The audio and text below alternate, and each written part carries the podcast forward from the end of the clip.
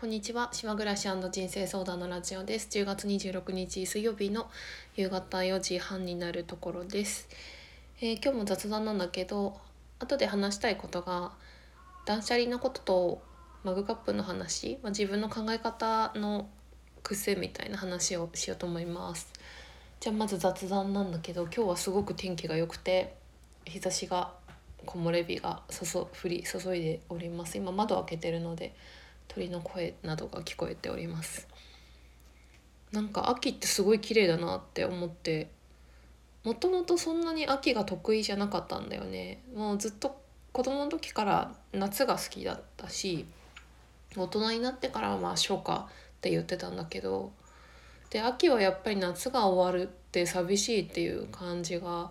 長らくあったんだけどでもやっぱ自分が年齢を重ねてここ何年かはそういう寂しさも感じなくなって秋ってこんな綺麗なんだっていうのをねなんかしみじみ感じているんですよね。そういえばその今すごくだから四季がある日本で今すごい乾燥してさそういう季節なんだけどこの間マツコ会議でメイクアップアーティストの方出川哲朗さんのいとこの方。なんだっけ名前。も元子さんっていう人だったかな。その方が出ててその方は確かアメリカの西側の方に移住されたと記憶してるんだけどその方はね興味深かったのがあの日本では暮らしてた時ねずっとアトピーだったらしいんだけどそのアメリカの西に移住してからは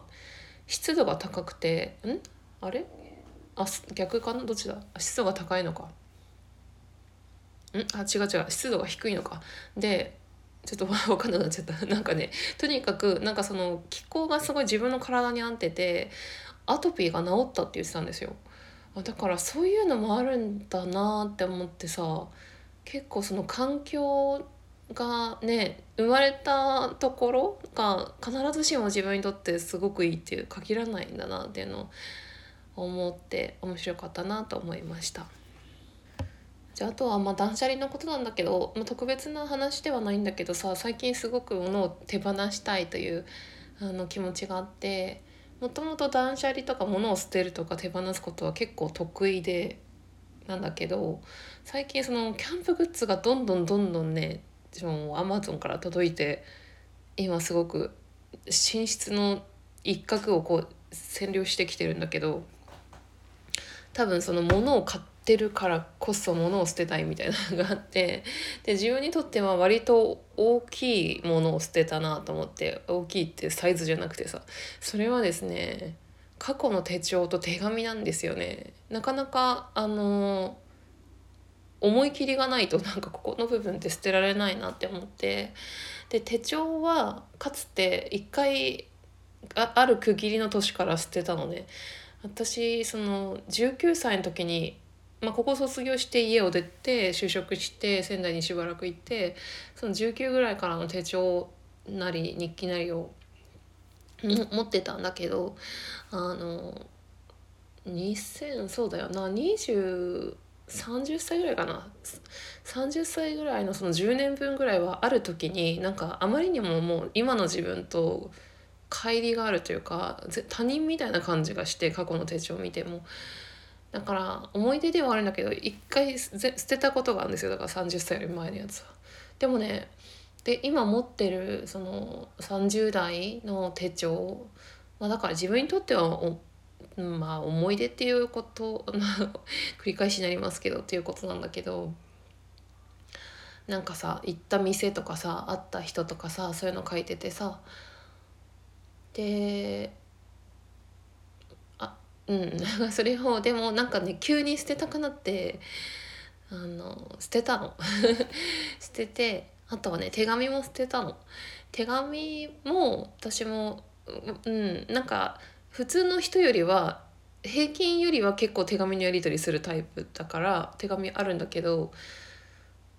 あの自分が好きな手紙とかさ気に入ってる手紙ってあるじゃん？だから改めて見てみたらもう20年以上前のやつとか まあそうだな。20年ぐらい前のやつとかがあってほんと就職ばしたばっかりの時に仙台の役所で働いてた時にパートのおばさんからもらった手紙とかさなんかその方が実家に帰るタイミングとかでお世話になった方とかあとは私がそうだななんか年上の方からもらったそういう激励のような手紙が何枚かあってあと前の会社を辞める時にもらったこう色紙みたいなものとか一個一個一応自分が手元に残したいかどうか見たんだけどお母さんからもらった手紙とあとは好きな人からもらった手紙だけを残して全部捨てましたそれもお袋に入れて。なんかねそしたらすっきりした。いつもそうやってなんか引っ越しの時とか何かこう片付けの時とかにひっくり返して見たりするけどうんまあ確かに懐かしいなっては思うけどうんでもなんかない方がやっぱすっきりするなっていう。でそしてやっぱり物がなくなるとその押し入れに今まで置いてたそのスペースが空くということだからそれがすごく気持ちがよくてなんかね目についたものをちょこちょこちょこちょこねこの服はもういいかなとかさこれもう使わないなってものもなんか気づいた時に捨ててる。最近は。そんな感じです。断捨離のこと。えーとあとはそうだななんだっけ。マグカップの話でしょ。この話前からしたかったのにいつも話すこと忘れてたんだけど。あのねあの私今そのキャンプグッズを買い集めてる中でマグカップを買ったのね。そのキャンプで使う、まあ、軽いっていうことと保温性があるっていうこと。そのキャンプの時にコーヒー飲みたいなとかそういうのでさ。でキャプテンスタックっていうブランドのあのデザインと、まあ、軽さで選んだんだけど可愛いそのねマグカップがあってステンレスっぽい素材のものを買ったのね。でそしたらさそのアウトドア用品だからかその説明書みたいなのがついててちっちゃい紙ペラッとしたやつでそこにねすごくねこう小さな文字でたくさんのこう説明がなされてるわけよ。まあ、例えば直火にはかけないでくださいとか電子レンジには使えませんとかなんかそういうその注意書きが結構な量あってうんそうだな。10個以上あったと思うんだけどね。でなんか私それを見た時になんか嫌だなと思って。なんか一番自分でツッコミ入れたのはそのそのマグカップの入ってた箱にね。なんかスープなどもスープなどにも最適みたいなさなんかメッセージっていうか言葉が書いてたの。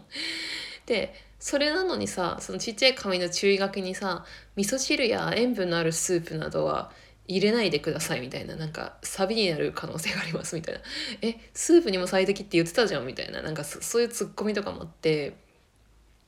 でなんかそのマグカップ自体にもちっちゃいシールが貼られててそこにもその直火にはかけないでくださいとかなんとかしないでくださいとかってああとああとあれも思い出したわ。そのちっちゃい紙にさ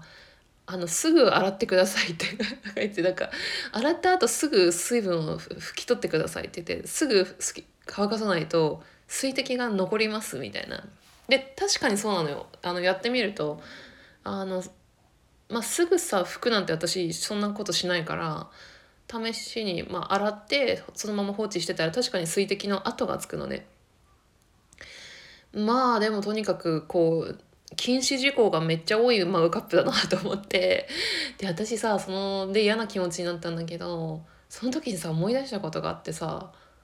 1年半ぐらい前に島の島で出会った友達に言われたことであの自分はすごく仲が良くて好きな友達で今ちょっと別の島にいるんだけど私がそのその子になんか相談というか愚痴みたいなことを話す時期があって、えー、ちょっと人間関係の中である方からこう言われた言葉を「もうこんなこと言われたんだよ」とかさ「どうしよう」とかさそういう話をしてた時があってその時に私友達にそれをあることを言われてすごくハッとしたというかえそうなんだって思ってやっぱさ自分のことって分かんないもんだよなって思うんだよね。そう なんか人から見た自分っていうのをそういうふうに教えてもらえるとすごくそうなんだって思うんだけど何かっていうとね純ちゃんって人の言葉をすごくまっすぐ受け止めるねって言って言ったのねでそれって全然なんていうかネガティブな意味じゃなくてするすごいことだと思うっていうような意味合いで言ったのその子は。で私はそれを言われてなんかその自覚がなくてそのまっすぐ受け止めてるってでも確かに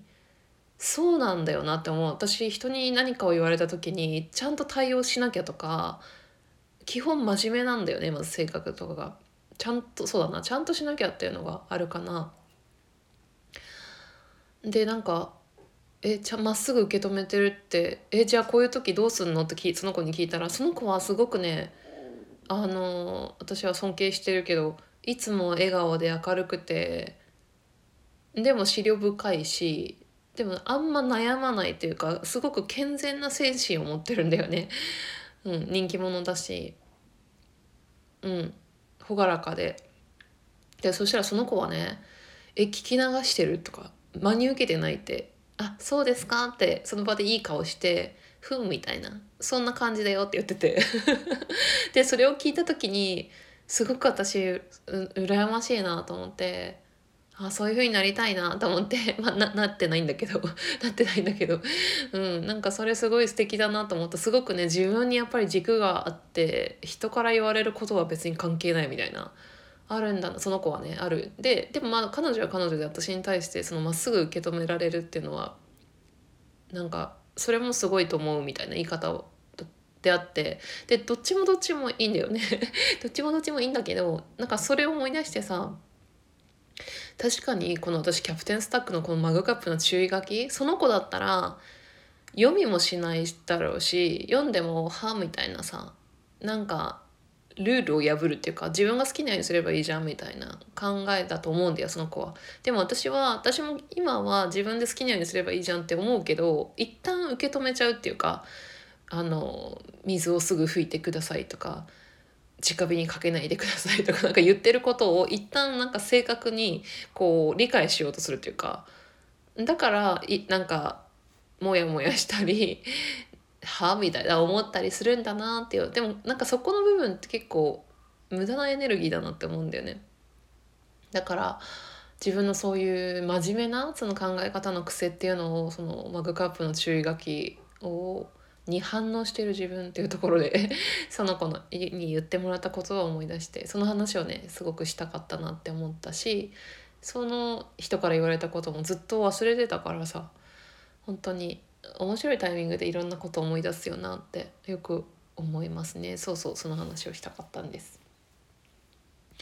じゃあまあそんなところかな。だんだん今ね部屋の中が暗くなってきました。今日はえっ、ー、とお昼は昨日ガレット食べたでしょ？今日お昼はねあの YouTube の動画編集してたからあんまりもう料理とかする気になんなくてお惣菜のエビフライ巻きっていうのを食べて夜はね野菜をで鍋にしようと思っています。じゃあそんな感じで終わりです。来てくださってありがとうございました。